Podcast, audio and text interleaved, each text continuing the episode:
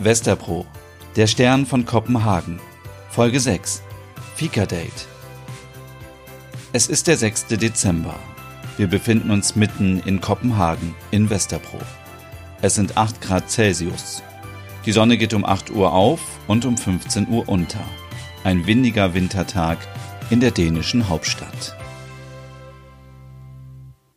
Was bisher geschah. Mette, Stina und Ole haben eine neue Wohngemeinschaft in Kopenhagen gegründet. Mette ist Chefredakteurin vom Online-Magazin Den Hügetit. Die Schwedin Stina ist Trainee und Ole Grafiker beim gleichen Magazin. Als die Redaktion aus Sicherheitsgründen geschlossen wurde, zogen die drei zusammen in die große Fünfzimmerwohnung von Mette in Westerbro. Es treffen verschiedene Generationen und Ansichten aufeinander. Doch Kompromisse und Verständnis helfen.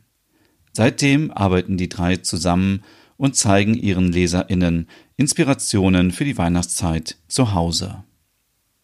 Und wenn es Mette mal zu viel wird, ruft sie ihre finnische Freundin Reika an, die mehr über Mette weiß als alle anderen. Heute am Sonntag ist Hüggetag bei Mette. Sie freut sich schon seit Monaten auf diesen Tag, denn heute schaut sie sich die Filmreihe Die Dornvögel auf DVD an. Der australische US-amerikanische Vierteiler stammt aus dem Jahr 1983. In dem kitschigen Liebesdrama geht es um einen nach Australien strafversetzten katholischen Pater, der eine freundschaftliche Beziehung zu einer reichen Großgrundbesitzerin hegte. Doch Liebe, Macht, Intrigen und der Glaube bringen viel Schwung in die Geschichte. Schon früher liefen die Filme vor Weihnachten im dänischen Fernsehen. Was niemand ahnt, Mette ist etwas verliebt in den Hauptdarsteller Richard Chamberlain.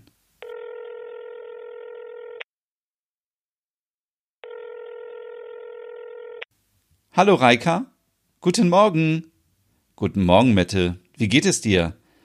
Mir geht es wunderbar. Heute ist mein Dornvögeltag. Einmal im Jahr mache ich es mir richtig gemütlich, trage meinen Jogginganzug, esse Kekse, die ich in warme Milch tauche und schaue mir 463 Minuten lang alle vier Filme an. Ein Dornvögel-Marathon. Voller Herzschmerz und Liebe. du trägst einen Jogginganzug?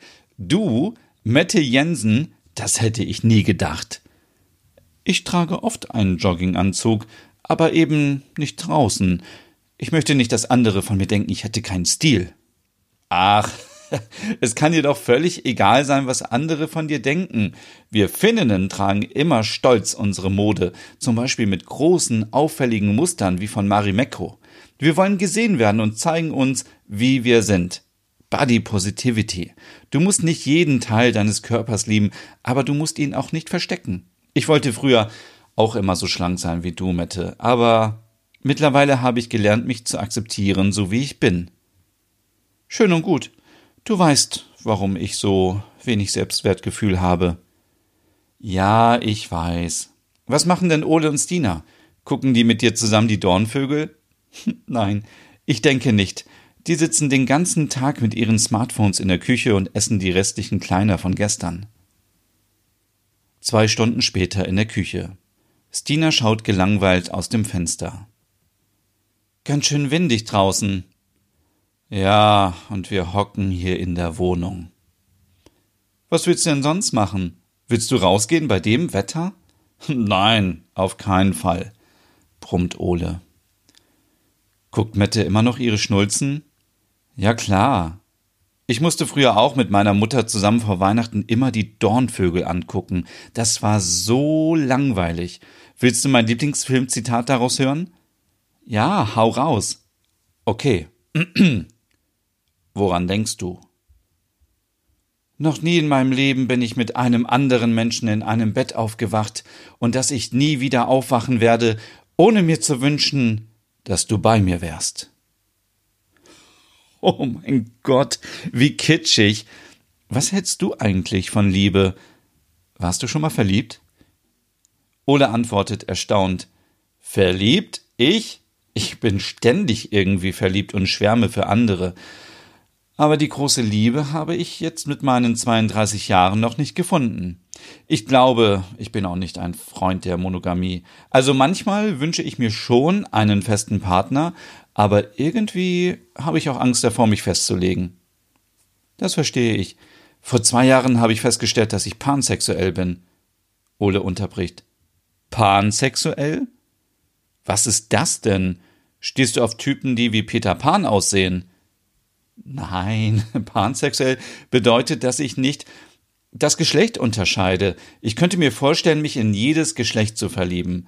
Mir ist wichtig, dass ich mich in den Menschen verliebe. Ah, das klingt interessant.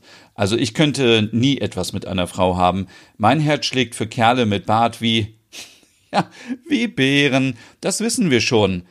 Hast du aktuell was laufen? Vielleicht. Und bei dir? das weißt du ganz genau. Hat er sich eigentlich mal wieder gemeldet? Hm, nein. Denkst du, dass es das jetzt war oder dass ihr nochmal zusammenkommt? Ich denke nicht. Es ist aus. Das einzig Gute ist, dass er auch Schwede war. Ich habe noch nie eine Dänin oder einen Dänen gedatet. Hattest du mal was mit einem Schweden? Ja, das äh, hatte ich. Aber das war nur was ganz Kurzes. So, so. Glaubst du, es gibt Unterschiede, wie man in Dänemark und Schweden datet? Ich weiß nicht. Ich glaube, wir Skandinavier brauchen generell Alkohol zur Hilfe, um mit Fremden in Kontakt zu kommen. Dann klappt es auch besser mit dem Flirten. Ich mache oft die Erfahrung, dass wir NordeuropäerInnen sehr direkt rüberkommen. Das ist ja auch nicht böse gemeint, wir sind halt nur ehrlich. In Schweden machen wir ganz oft Fika-Dates. Fika, also nein, Fika. Das ist in Schweden eine kleine Auszeit mit Kaffee und Kuchen oder einer anderen Köstlichkeit. Es ist erstens günstiger als ein Dinner und es ist unverbindlicher. Und du musst dich auch nicht so aufbrezeln. Das, das Dinner kann man ja später machen, wenn es dann ernster wird. Ja, und wenn es dann zum Essen kommt, teilt man sich in der Regel die Rechnung. Ich habe keine Lust mehr, für andere Typen ständig mitzubezahlen. Mir hat eine Freundin erzählt, dass Männer nicht auf die Frauen zugehen, sondern die Frauen müssen den ersten Schritt bei den Männern machen. Stimmt das? Stina überlegt. Ich weiß nicht, ob das immer so ist, aber man sollte schon die Initiative ergreifen, wenn man eine andere Person interessant findet. Also lieber nicht abwarten. Und wie ist das beim Sex? Also, ich habe die Erfahrung gemacht, dass man hier auch offen drüber reden kann. Aber das bedeutet nicht, dass wir direkt mit der nächsten oder dem nächsten ins Bett springen. Ja, da stimme ich dir 100% zu, Ole. Ich habe daher schon öfters als Schwedin erlebt, dass männliche Touristen denken, alle Schwedinnen seien für Sex empfänglich und man könnte uns plump anmachen. Wir reden offen drüber, aber wir wollen es nicht. Eine Besonderheit von uns im Norden ist vielleicht auch, dass wir sehr sparsam mit dem, mit dem Wort oder mit den Wörtern ich liebe dich umgehen. Ich hatte bisher nur einen Kerl, dem ich das gesagt habe. Und du, Stina? Ja, ich äh, weiß, was du meinst. Ich nutze auch lieber den Begriff verliebt anstatt Liebe. Was für ein Deep Talk, Stina. Ja, total. Wollen wir nicht heute auf Instagram was posten zum Thema Dating und Apps? Hm. Es sind bestimmt viele wie wir gerade allein und gelangweilt zu Hause. Gute Idee. Auf welchen Apps bist du denn unterwegs? Ich bin seit ein paar Tagen wieder auf Tinder. Dann wollte ich mal Pickable ausprobieren. Das ist eine App, wo nur Frauen die Männer anschreiben können und nicht andersherum. Bei Bumble ist es wie bei Tinder, allerdings können beim Match nur die Frauen den ersten Schritt beim Anschreiben machen. Und dann gibt es noch Zoe. Das ist eine App nur für Frauen. Wow, das ist echt viel. Ja, und du, Ole? Ich? Ich nutze solche Apps nicht. Ich glaube, ich habe noch ein Profil auf Grinder. Das ist eine App für schwule, bi und Transmänner. Aber ob man auf so einer App seine große Liebe finden kann oder nur Sex? Wo findet man die große Liebe? Stina fühlt sich ertappt. Oh, Merit, was machst du denn hier? Sind deine Filme schon vorbei? Nein, ich wollte mir nur noch eine Tasse Milch holen. Was macht ihr denn?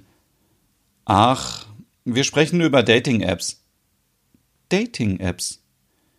Ja, wir werden darüber auch einen Artikel schreiben für den Hügetit. Ah, sehr gute Idee. Merit geht nicht zurück ins Wohnzimmer, sondern ins Schlafzimmer. Reika, kennst du Dating-Apps? Du meinst Tinder und Co? Ja klar. Wäre das auch was für mich? Würde ich dort einen neuen Partner finden? Du kannst es versuchen. Das wäre vielleicht ein guter Weg, mich abzulenken von meinem toten Partner, dessen Sachen ich immer noch hier in einem Zimmer aufbewahre.